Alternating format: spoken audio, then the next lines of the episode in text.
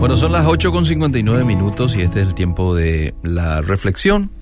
Hoy quiero compartir contigo, hace unos minutos atrás he preguntado aquí a la audiencia, muchos me enviaron sus respuestas de qué características crees vos debe de tener todo cristiano hoy.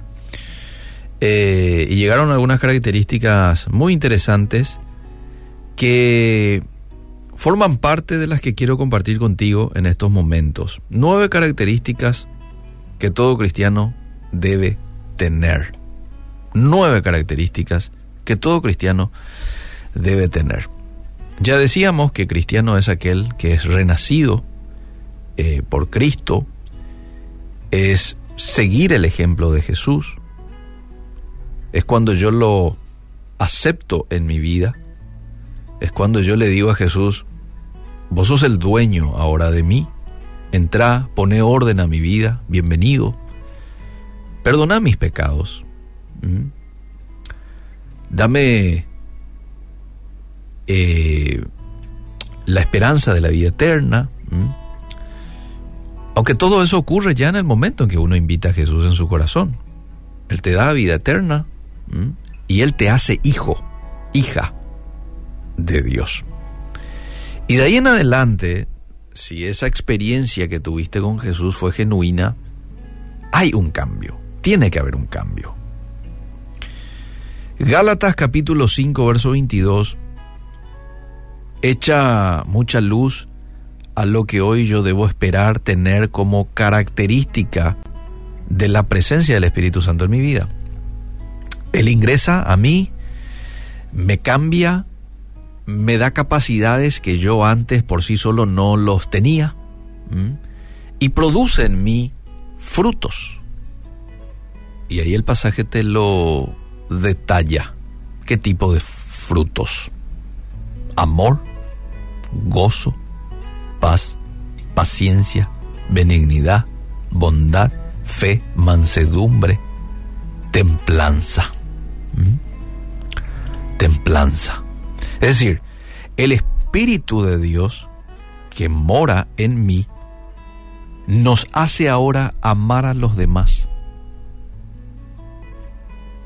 mirándolo desde la perspectiva solamente humana, a veces es un poco difícil amar a ciertas personas, ¿verdad? Pero ahora Dios te da la capacidad, el Espíritu Santo te da la capacidad de amar a todos. Te da también la capacidad de estar siempre alegre y de vivir en paz con todos. También esto podría ser difícil si uno lo va a ver desde la perspectiva humana. Estar siempre alegre, pero hermano, cuando ocurren situaciones que me salen de control, ¿cómo puedo estar alegre? Bueno, el Espíritu Santo te da la capacidad para que puedas lograr eso. Es una alegría que está ya en el fondo del corazón. Es un gozo que nadie te lo puede arrebatar. Por más de que a veces uno tenga que dejar caer ciertas lágrimas por una tristeza momentánea, allá en el fondo el cristiano, el Hijo de Dios, sabe que Dios está en control de todo. Pero el Espíritu Santo también nos hace ser pacientes, ser amables, tratar bien a los demás, tener confianza en Dios, esto es fe, ser humildes. Y algo muy importante, saber controlar nuestros males, nuestros malos deseos. Es imposible que alguien diga, yo soy cristiano, pero no le trago a fulanito de tal, o no reflejo amor. Esto en sí ya es una contradicción directa, pues Dios es amor. Y la Biblia no nos dice que amemos cuando el amor es recíproco o cuando la otra persona lo merece, sino que la Biblia me dice que amemos a otros de la misma manera en que lo hacemos con nosotros mismos. Sin embargo, para amar a otros, primero debo amar a Dios. El texto allí de Marcos 12, 30 dice, Ama a Dios con todo tu corazón, con toda tu mente. Y una vez que cumplís esa parte, entonces te dice, y ama a los demás, ama a tu prójimo. El amar al prójimo es un simple reflejo de lo que ya llevas dentro. Cada uno debe amar a su prójimo como se ama a sí mismo. Entonces, la primera característica es amor. La segunda característica es alegría. Y demostrar alegría no significa sonreír todo el día. Cuando eres cristiano entendés que tu lugar no está en la tierra y que por lo tanto las cosas que aquí ocurren son pasajeras. Llámese aflicción, llámese problema, llámese tristeza, llámese preocupación. La preocupación es nada comparado con la eternidad que nos espera. Por eso Colosenses 3.2 nos dice que fijemos nuestra atención en lo eternal. Y cuando vos pensás en el cielo que Dios nos tiene preparado, la alegría que Él pone en nuestros corazones se muestra en cada área de nuestras vidas. Y ahí es cuando podemos practicar lo que dice Filipenses 4:4. Estad siempre llenos de alegría en el Señor. Lo repito, alégrense, dice el apóstol Pablo. Y es interesante porque él estaba en la cárcel cuando escribe esto, o por lo menos estaba privado de su libertad. Y él dice, alégrense. la siguiente característica es la paz. La paz que no necesariamente significa vivir una, una, vida libre de problemas, sino es tener la paz y la seguridad de Dios cuando ocurren los problemas de la vida o cuando uno tiene que atravesar por ese tipo de situaciones. Les he dicho, dice Jesús en Juan 16, 33, les he dicho todo, todo lo anterior para que en mí tengan paz. Aquí en el mundo tendrán muchas pruebas. Estoy leyendo en la versión NTV. Aquí en el mundo tendrán tristezas, pero anímense, porque yo he vencido al mundo. ¿Mm? Yo he vencido al mundo. Hay muchas técnicas y ejercicios que prometen traernos paz. Sin embargo, la paz que Dios nos da no se iguala a ninguna otra porque la paz de Dios no es circunstancial, la paz de Dios es duradera. Después está la paciencia. La paciencia es una característica que todo cristiano debe reflejar independientemente de su personalidad. Porque algunos pueden decir, no, hermano, pues yo soy de temperamento colérico, te dicen. ¿Eh? Por eso es que yo soy así muy impaciente. No, la paciencia debe tener todo hijo de Dios independientemente de qué personalidad tenga. Ser paciente demuestra confianza, demuestra esperanza, demuestra amor, fe, inteligencia. Si alguien no es paciente, no es que se puede perder, se va a perder las más grandes bendiciones que Dios tiene para su vida. Hay que ser pacientes. Y uno va a recibir en su momento, en su tiempo, las bendiciones de Dios. Bueno, seguimos un poquito más. La amabilidad. Ser amable implica demostrar un genuino interés por la otra persona. Fíjate lo que dice en Filipenses 2.3. Cada uno considera a los demás como mejores que él mismo.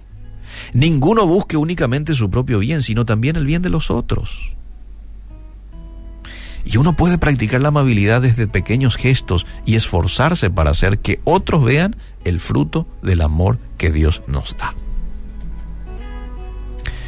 El siguiente punto es buen trato. Hay distintas maneras de demostrar buen trato.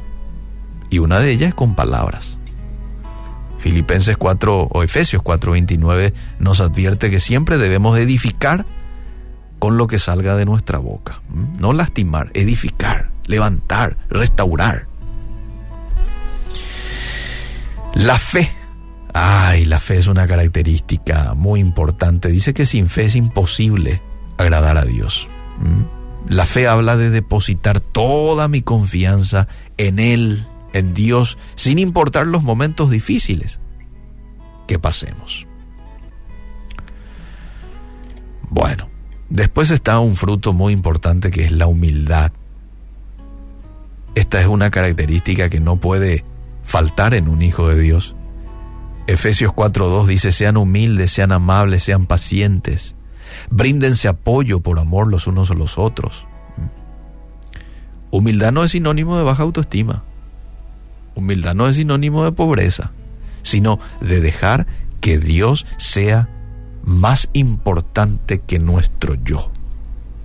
La persona humilde es una persona dependiente, dependiente de Dios. Eso te hace humilde. El que vos digas, Señor, yo dependo de vos hoy. Para la tarea que me toca hacer, para lo que me han encomendado, dependo de ti.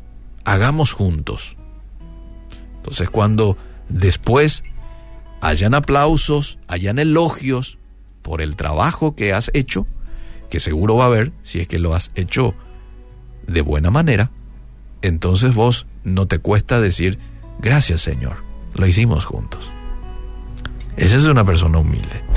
Y después está un, otro punto muy importante que es el autocontrol y con esto termino. El autocontrol. Dios nos ha dado la libertad para elegir entre el bien y el mal.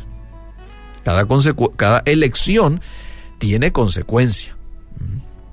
Dios nos entregó, a diferencia de otros seres creados en la naturaleza, Dios te entregó y me entregó dominio propio. Dominio propio para que aprendamos a controlar nuestros malos deseos. Que Dios nos ayude, que el Espíritu Santo hoy siga haciendo su obra, esa obra que ha arrancado desde el momento en que hemos invitado a Jesús en nuestros corazones y que va a culminar recién cuando Cristo venga y pueda generar en nosotros este tipo de características, este tipo de frutos. Si tú existes, yo te hice, te pensé antes de nacer. Si tú vives a mi vera, no te faltará abundar ni a tus padres, ni a tus hijos, ni nación. Tengo siembra y cosecha solo, deja que te guíe mi palabra.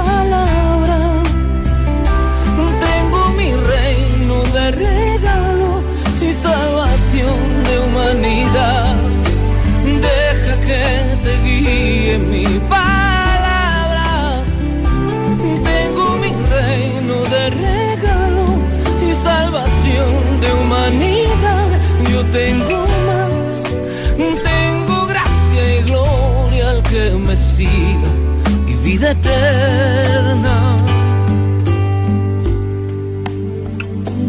Si tú amas, si tú adoras, el amor yo lo inventé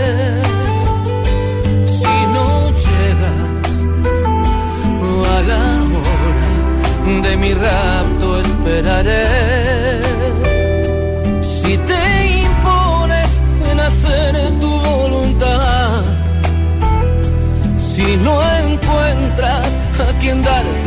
daga